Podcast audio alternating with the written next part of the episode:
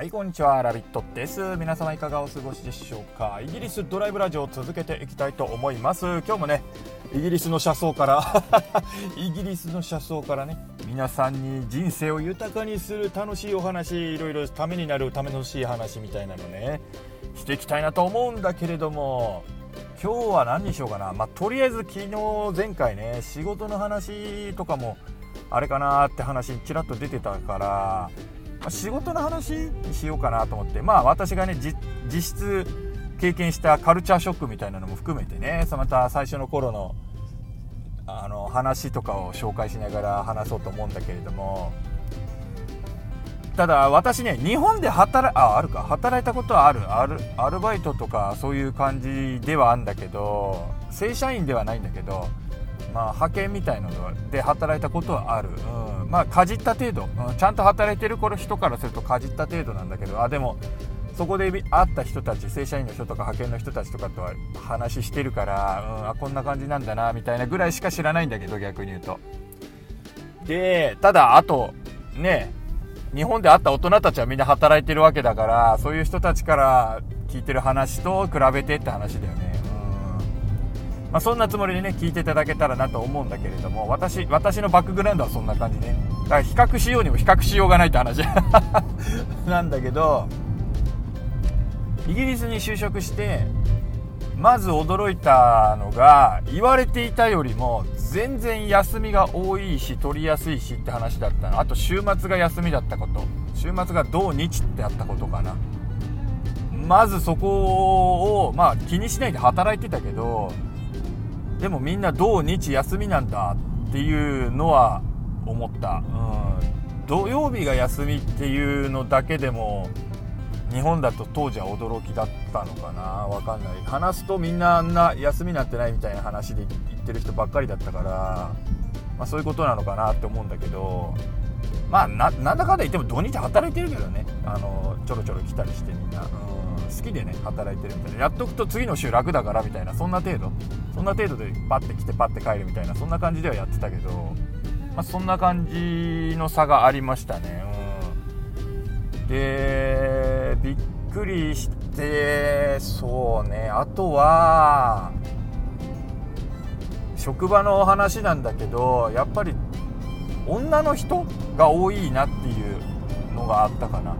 女の人がね女の人で働いてる人とか、まあ、偉くなってる人の数は知らないけど上の立場の人管理職に行くと結構減るんだけどそれでも。でも管理職前で働いてる人たちは女の人もかなりいるなっていう印象。つか女の人結構多いなみたいな感じでびっくりした。日本にいた時もまあ半々ぐらいだったかな。ちょっと男性が多いかなぐらいだったけど職場は。まあ男性の方が多いか。6, 6割4割みたいな感じだったかな。うん。ちょっと覚えてないんだけど、まあ、場所によっては男性しかいないとか普通にあったから、まあ、全体的には男性が多いんだろうなって印象だけど。までも病院とかね病院とか看護師さんとかは女性の割合やっぱ多いから薬薬剤師さんとか、うん、だからあれだよね。私がいたのはそういうところだったから女性の割合はそれなりに日本でも多かった方だと思うんだけど。まあ、海外に出てきておいいなと思ったのは女性関係だったかなっていうそのその女の人と働けるっていう意味じゃなくて そういう意味じゃなくて女の人のサポートっていうの立場がすごくいいのかなって印象があったかな。休みあの産休とかで休む人が結構いて普通に。普通に6ヶ月とか休むんですよ。でもその間ちゃんと給料が出るみたいな。まあ政府からサポートが出てんだと思うんだけどちゃんと6ヶ月とか1年とかね最大取れるんですよ。でもその場合は6年間あ6ヶ月はあのサラリーが全部出てそこから先はなんか減るけどみたいな。給料もらえる額はかなり減るけどみたいな感じだったけど確か。そんな感じなんですよ。でそれに合わせて産休に関してだけど旦那さんの方旦那さんの方もなんかね結構もらえるんですよ。でそんなに休んじゃって仕事になるのかなって私は思ってたぐらい。でもなってんだよね。なってんですよ。あのねでもね不思議なのが全然問題ないの。なんか実績的に。むしろ優秀なんですよ。その結婚して子供してってやってる人の方が。いやどういう差なんだこれみたいな。ね。うん。なんかね日本に住んでた時のそんなに仕事止めちゃってとか休んでとか言うの？であれでもうねそうなっちゃうからっていうのは結構幻想というか先入観なのかなみたいな。実際やってみると意外とそういう人たちの方が仕事の質はいいみたいなそんな印象ありましたね。うん。あやっぱこういうあだから成り立ってんだろうなみたいな。でもでもね周りのサポートがやっぱ充実してんのかなって印象はある、うん、それがないそれがあるからそういう人たちはその休んでも結果を出せんのかなみたいなさ。そんな感じだった、うん、だから休んでるんだけど家からちょっと連絡するだけでその代わりに一緒にチームで仕事してる人たちが仕事を進めてくれるじゃないけどさ。そんな感じ、うん、仕事は止まってないんですよ実質すごく大きい仕事をその誰かにパスして産休に自分は入るじゃないけどさ。そんな感じ。で6ヶ月ぐらい経ってその仕事があのー、だいぶもう終わってきてであじゃあもう自分もそこからやらなきゃってなった頃に自分がまた戻ってくるじゃないけどさ。うまくそうやってねコントロールしてるんですよね。コントロールできるのまあそりゃそういうことができる人なら優秀だよね結局。って話なんだよね。だからまあ職種によるだろうけどね。全然職種によるとは思うんだけど労働力だけをただね資本じゃないあの切り売りしてるような仕事だったらそりゃ止めたら止まっちゃうよねと思うんだけど。でもチームに会社の問題だよね。会社がそういう人も受けら受け負えるようにチームみたいにして、まあ、もしくは上司チームみたいにしてねその産休だけじゃなくてもさやっぱ人って急に体調崩したりなんかね家庭の事情とか家族の事情とかでさかなりねガクンって落ちることあるからパフォーマンスが。その時によしじゃあこっちにこの人は今休んでもらってもいいからこっちで動こうみたいなさそういう厚みを持たせておくみたいな。それが大事だと思うんだけどだからそれがないってことは日本のそのなんだろう経営陣の方がもう何て言うかほんとギリギリでやってんのか何も考えずやってるのかってことになるんだよね。まあ無能っちゃ悪いんだけど 無能なんだろうねって話だよね。まあ少なくともこっちみたいにうまくできないってことだよねシステム的に。だから面倒くさいのかもね。面倒くさい経営者が多いのかもしれないけど。まあ確かにねでも女性の経営者とかじゃなければ分かんないかもね。そういう産休のあの辺のとかさ。まあうつ病で休んじゃうとかだったらうつ病の経験がある経営者とかじゃないとやっぱ分かんないかもしれないよね、うん、うつ病が家族でうつ病の人がいるとかさ。そうそういうのを見てきてないとどどういうことが本当にあり得るのかなんて分かんないし。やっぱりそうやって厚みを持たせてうまく回せるなんて少し余裕がまあ相当うまくいく会社だよね。ブラックとか。だからそれができない会社にいるんだったらやっぱりブラックだし将来性はかなり低いと思うんだ。経営者の方が無能？うん。無能なんだと思うんですよね、まあ、厳しい言い方かもしれないけど。そうじゃないって話やっぱり。まあもちろんね自分たちができるって、まあ、あと育休を取ったらどうだって話もよく出るよね、うん、育休育休まあ全然いいんじゃない？取れんならって思うけど。だから育休がいい悪いじゃないんだよね。取れない取れないじゃなくて育休いつ取ってもいいようにその経営側が用意していれば全然問題ないんですよ。そんなに難しい話じゃない。私が見てるけどこの周りで見てきたけど。そんなに難しい話じゃないと思うんだこれ実は。経営陣からすると。もしくは地位、ね、権限を持ってる人からするとそんなに大変な話かなって思うんだけど。要はその休んでる間の仕事を誰かにパスすればいいんだよね。で、そのパスした人が、パスした人も、その人が帰ってきた時に、もしかして何かしらの表紙に休まなきゃ、休みた方がいいなって時は出てくるんだよね。休みたいなって時は出てくる。ただ単純に疲れたとかじゃなくて、いろいろ事情が出てきちゃって休まなきゃいけないってことあると思うんですよ。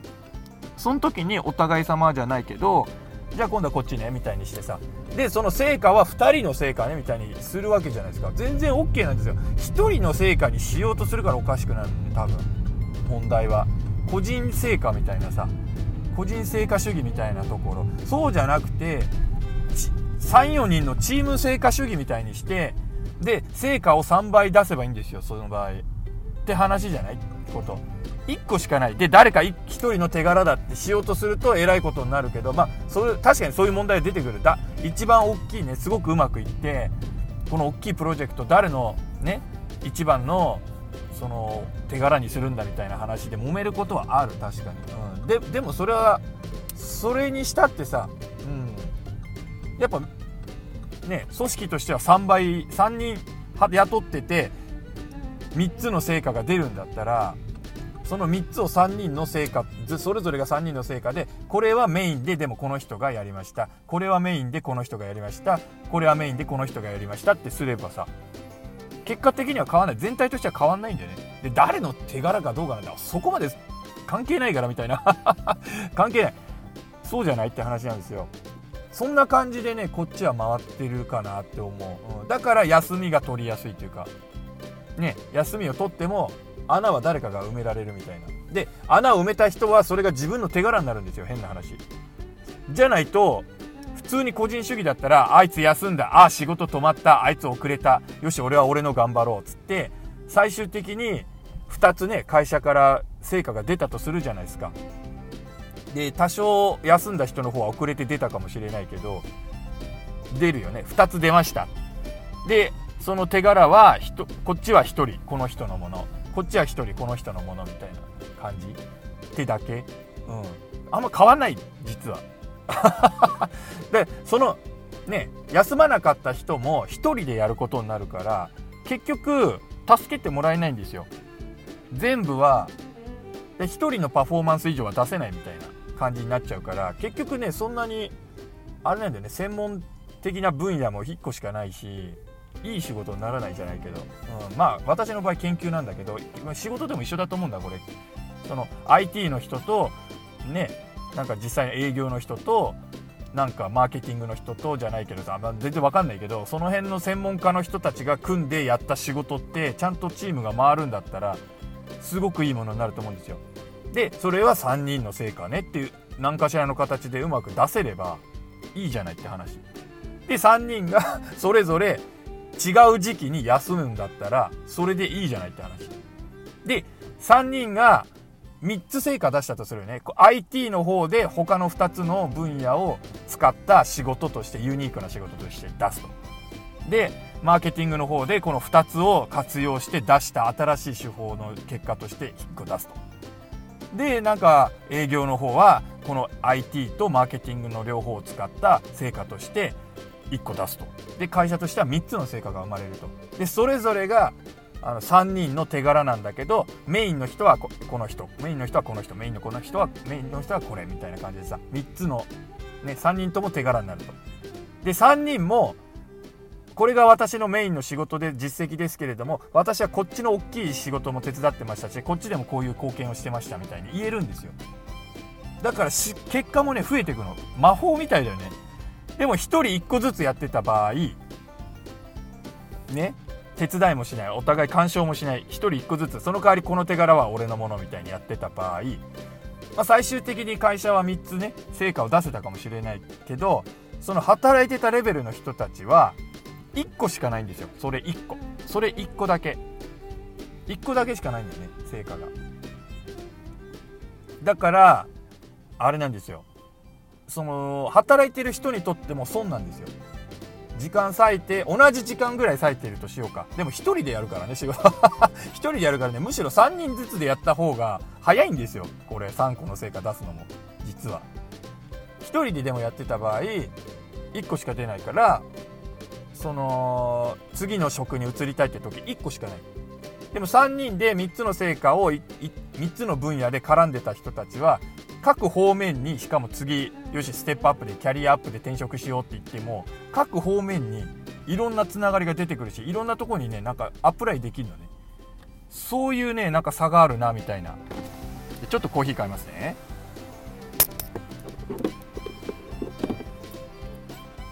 ということでですねコーヒーとハンバーガー今日は食べたんだけど。さあ続けていこう。でトランクをちょっと開けたらなぜか段ボールがぎゅうぎゅうに詰まってて これ捨ててこいって話かなみたいな。うん。ゴミねゴミ捨てもねイギリス私が住んでいる限りなんだけどすごくいいですね日本と比べて。ゴミゴミのねシステムが非常になんかね日本にいた時よりずっとなんか楽みたいな、うん。まあ、今度ねゴミの話その辺の話とかもしてもいいかなと思うんだけど、まあ、その仕事の話に戻りますけれども。そうなんですよ。だから働いてるレベル人にレベルの人にとっても得なんですよ。これは実は。で経営者側からするといや俺が欲しいのはただそのいい3つの結果だけなんだって思うね話だと思うんだけど。でその時にチーム制にしてるとその誰の手柄だとか誰かがそのあれを取ったこうだこうださあだっていうことで必ず揉めるから俺は1人1個にしてるんだっていう人もいると思うんだけどそれじゃやっぱダメなんで。それはもうマネジメント能力がねやっぱ足りないんですよきっと。だと思うんだ揉めこっちもね揉めてる揉めることは結構ある。それはもう揉める揉めるんですよ。揉めるんだけどでもそこでちリーダーシップを発揮してもいいしいや俺がこうだって言ったらこうなんだっつってもう嫌ならやめろと。もうそこでそう言っちゃう手もあるしそこで初めてリーダーシップ発揮すればいいんですよ。変な話。ねそういう手もある。実はブラックの人だったら。そこで初めて。だって上からすると関係ないんだもん。もう3つ成果がある時点でそれ悩んでるはずなんですよ。だから関係ないんですよ。ね。そうじゃない。3人の誰の手柄なのか俺はもうこの3つ全部あるから俺の手柄なんだみたいなさ話なわけですよ。だから関係ないのねで嫌だったらやめろと。で俺が決める。お前これはお前のだ。これはお前のだ。これはお前のだ。これでいいだろ嫌ならやめろ。もうそれでいいんですよ。本当に。だ揉める揉めるっていうのがねおかしい。そこを心配するのはおかしいんですよ。そそもそもね。でもそれすら嫌だって言うんだったら経営やめた方がいいと思う。私は。はっきり言って。そう力ないと思う。やめた方がいい。本当に。なんかもう個人の仕事した方がいいと思う、うん、マネージメントできないっていうんだったら。ででもちろん個人でやってうまくいく人もいるしそう。だ個人主義でやってうまくね結果出していく人はそれでやっていくからそそれはそれでいい自分に合ったやり方をすれば個人主義でなのにそういうマネジメントをしようってするからなんかおかしくない。多分。多分ね。でそのでも休むって言うけど病気になったのはお前のせいだし子供産んだのはお前のせいだしお前が責任取るべきだって考えちゃうのかな？日本だと。よくわかんない。すいませんって言わなきゃいけないんだよね。病気になって休まなきゃいけないんです。すいませんって思わなきゃいけないんだよね。それがねそもそもおかしいんですよ。実はこっちだと。こっちだとねそそれおかしいでしょって話。だって統計的にもうさ人類 何十何何万世代だよ何千何万世代ってさ、まあ、歴史があるのは1000世代だ、まあ、100世代ぐらいはさ少なくともいろいろ統計的にさ人間って一生のうちにこっからここで調子狂ったりあと結婚してとかさ子供産んでとかそういうことでこっからこの期間ね、年に何日人間って普通平均休まなきゃいけないなんていくらでももう出てんですよ統計。ググればいくらでも出てくる話なので英語でもう科学的に証明されてるわけですよ。人間って何日1年にこれからこれぐらい休まないとあのパフォーマンスを発揮できませんみたいなさそういう論文いくらでも出てんの。じゃあそれに合わせてやればいいってだけ。それに合わせてやればいいよ。調べてないんだろうねだから。知らないんだろうねそういうの。それにその臨機応変にね例えば休みを用意すればいいとかさ。それそのだからさもう人間のね精神的構造的肉体的構造的にこれぐらいは絶対休まないと無理ですっていうのより少ないものしか用意してなかったらあとはどうやってそこ埋めるんだって精神論で埋めるしかないんだよね。そうじゃないって話。精神論でじゃあ埋めるのかっていう話なんだけどそれだって限界あるだろうって話なんですよ。それだったらそのもう科学的にねこれぐらい人間休まなきゃいけないって証明されてんだったら 休むというかなんか体調おかしくなったりとか確率的にも含めてねとにかく統計的にこういうことが出てデータが出てるっていうんだったらそれに合わせて作るしかないシステムを。でそれに無理なくシステム組み込むね組み込めて回せるならこっちにこっちはそうやってんだと思うんだよ多分。結果的に。結果的かもしれないし狙ってかもしれないしどっかで誰かがそれをちゃんと考えてんだと思うんだけどそれで回ってるんですよ。で結果出てるのねちゃんと。もう結果出てるっていうかただの結果じゃもうすごい結果出て すごい結果がどんどん量産されてるんですよそれで。ってことはそっちの方がいいよねって話なんですよやっぱり。だって中身もさあの産休取って私だって仕事人間だったけど休み休みこんなにあんならじゃあ日本1回帰るかとかさあの3週間休み取って日本帰るかっつって日本帰って何やってるって何もやることないなみたいなまあであの住民票とかのさそういうカードとかさ銀行とかそういうのをやったりしなきゃいけなかったりするから免許とかのねあのそういうの済ませたらもうあとはもう何もやることない。温泉使ってるだけですよ本当に。温泉使ってちょっと旅行行ってみたいな。暇だなみたいな。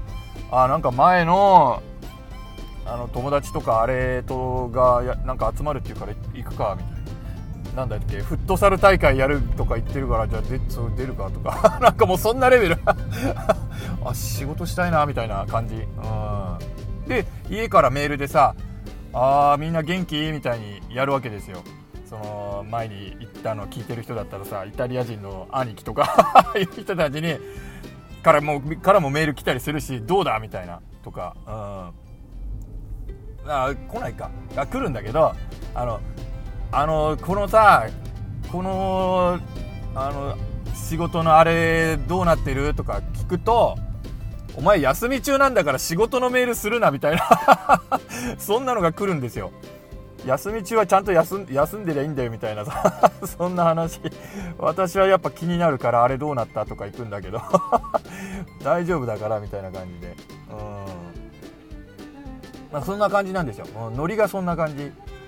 だからねまあ日本ももしそうなれるんだったらでもそうなれないのはやっぱ上のせいだと思う。下のレ下の人たちがねどうこうじゃない？これ。多分上のシステムを作ってる人たちの問題なんですよね。システムが変われば価値観は後からついてくると思うんだ。こっちの方がいいじゃんって話。要は実績だよね。多分実績だと思うんですよ。最終的には。実績がちゃんとそれで出せるって分かればそっちに 動いていくだけだと思うんだけど。でも海外を見ればそれで実績が出るって分かってるんだよねもう。うん。それでも大丈夫っていうことは分かってることでだ勉強不足だよね。言い方は変えると。経営者たちもしくはトップの人たちマネージャーたちの勉強不足なんですよ。それにみんな苦しめさせられてんの。ってことだよね。じゃあ自分が勉強してマネージメントすりゃいいじゃねえかって話になるわけですよ。で私はまあ私は海外だから変な話海外っていうかいいそういいいいなと言われてる方の場所にいるから私がマネージメントするにしてもねそのまあまあ今、ま、自分でマネジメントしていこうと思ってるけど当時はでもそのマネジメントとかあんま面白く マネジメント面白くないんですよ。だそんなだからそう思えるの。マネジメント給料もいいしね管理職要するに。給料もいいしあれなんだけど仕事の内容がマネジメントだから面白くないんですよ。多分な多分っていうか私からすると。私はそのもうあなたたちマネージャー優秀だから私はその優秀なシステムのもとであの実際に手を動かしてプレイヤーとして働きたいんです。っていう人、うん、そんな感じですよ。そんな そんな感じなんですよ。こっちって。だから自分でマネジメントマネジメントなんてつまんなそうだなって言えちゃう、うん、だって手動かしてる方がいいじゃんみたいな 話なんですよ。で何のこれで文句もないよみたいな。まあそれでもねそうなんだけどって感じで、うん、マネージャーやってくれないんだったらじゃあ出てってみたいな 感じになっちゃうんだけど。そういういい思いいやいい思いなんですよ。変な話。変な話いい思いなの。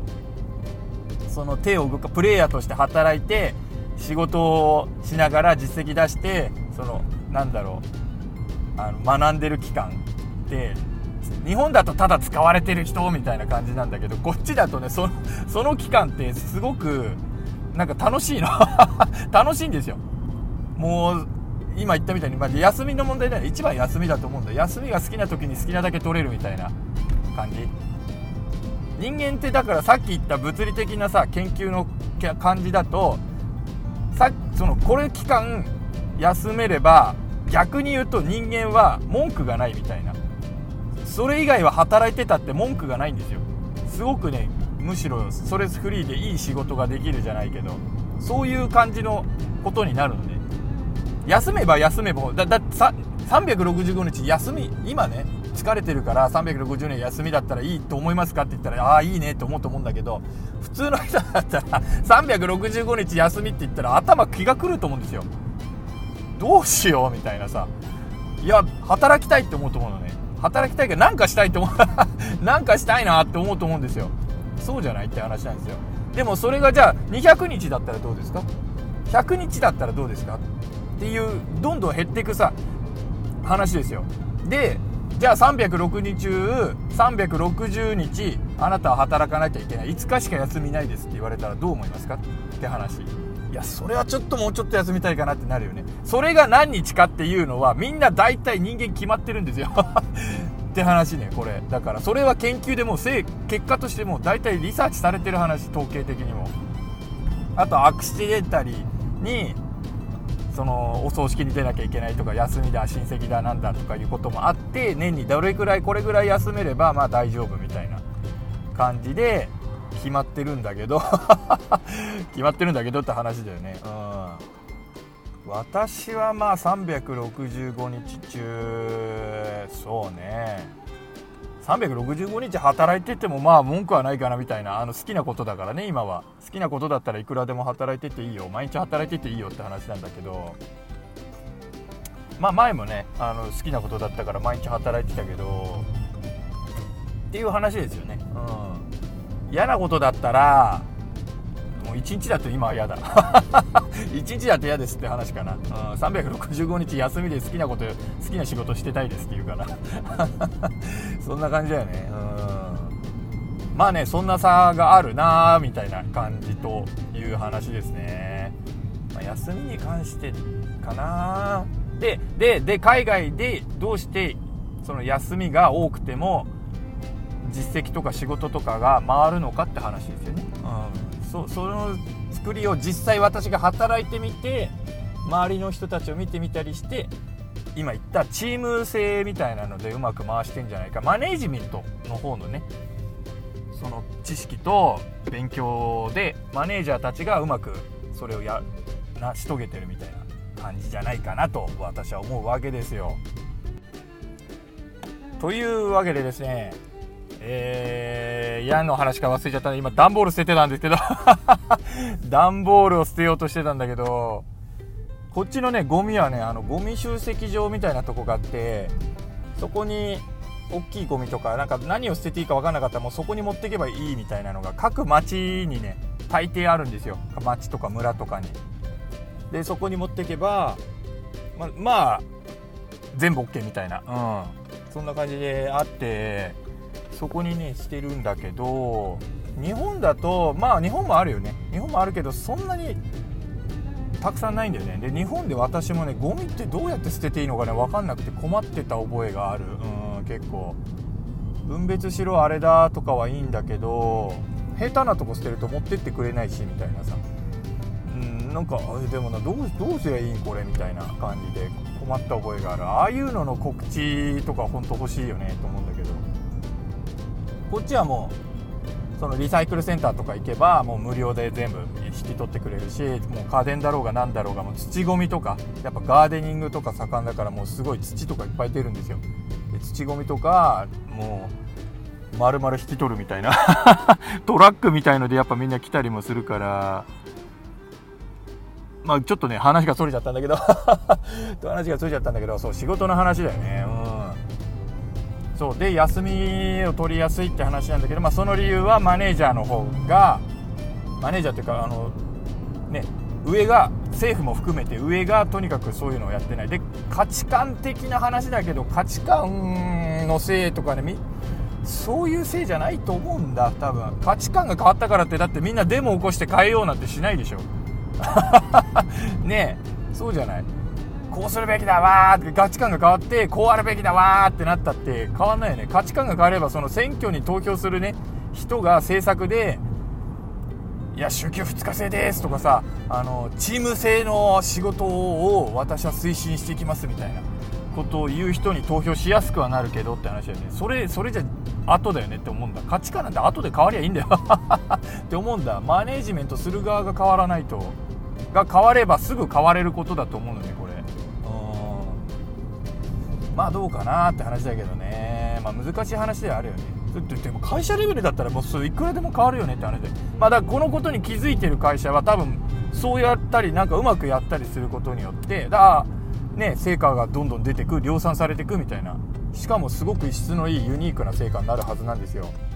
だから外資系とかだよね変な話。外資系とかそういうことになるのかなとか思うけどまたちょっとでも会社によるんだろうね。違うとは思うんだけど職種とかね。まあまあそん私が経験したのはそんな感じでしたって話だよね。うん。いやでもね海外そうね仕事で他になんかあるか。あとはねあとはねあの上下関係がないんだよね。ああるんだけどあるんだけどものすごくねフラットなの。フランクっていうの？何ていうの？上下関係はあるんだけど話し合いをする時はあくまでみんなねそんな肩書き関係ないっていう文化なんだよね。対等。その誰だってどんな意見だって言ってもいい言う権利があるじゃないけどそういうこと黙ってろっていう話はありえないみたいな。なんか黙っななんかなんだろうもうどこでもかしこでもそうってわけじゃないんだけど全体的な話ね、うん、なんとなくそういう感じ。なんか意見があるならちゃんと言っていいしみたいな、うん、それがねやっぱこっち来て少し苦労したところではあった。日本ってさやっぱ意見言っちゃいけないじゃないですか。なんだかんだ言って。ででもこっちじゃ言わないといけないんですよ逆に言うと、うん、でそれはどどんな偉い人に対しても言っていいんですよ。何て言うか。だから日本ってねやっぱ民主主義社会だって言ってんだけど民主主義じゃないんだよね実は。ちょっと文化的に。社会主義なんですよ実は上上社会主義ですらないのかな？上下関係なんでね封建主義なんですよ。封建主義。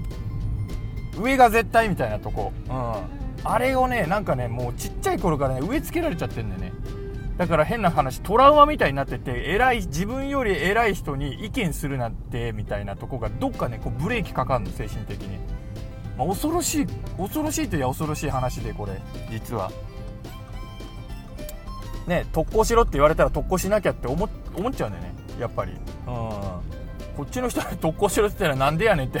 多分 お前が行けってなんかなると思うんだけどこっちの人だったら暴動が起こったりするしって話だよね普通に。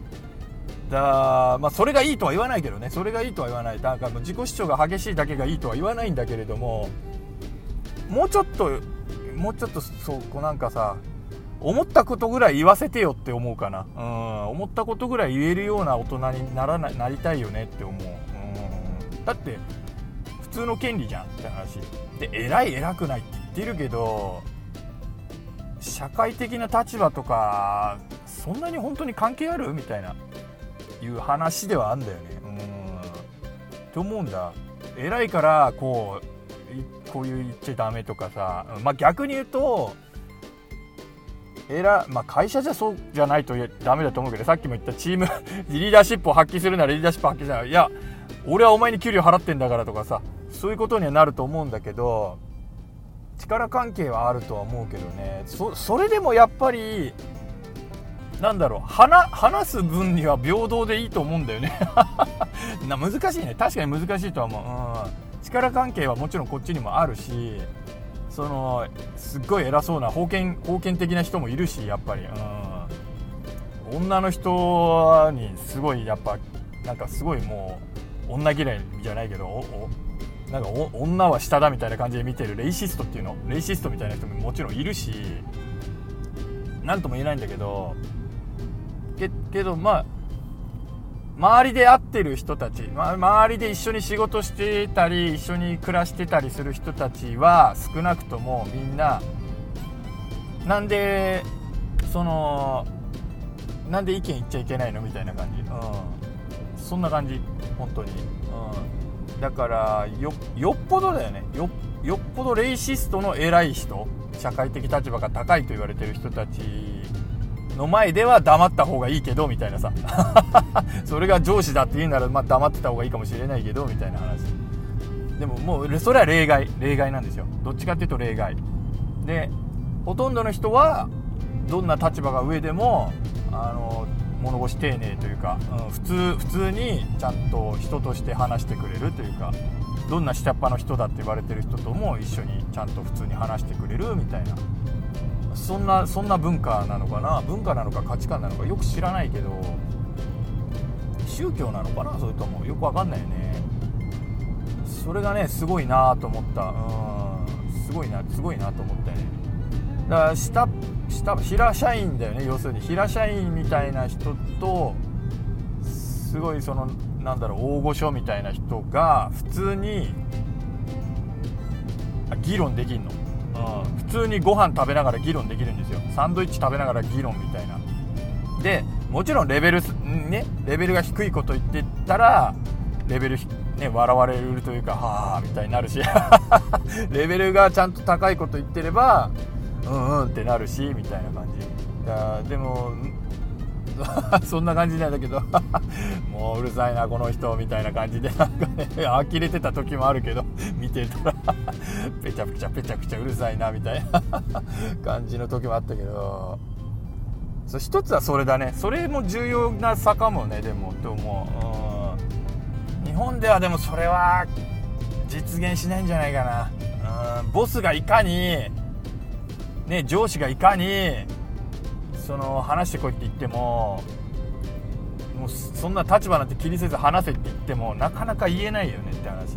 だってその上司上司だけ例外なんだもん。その場所だけ会議だけ例外なんだもん逆に言うと。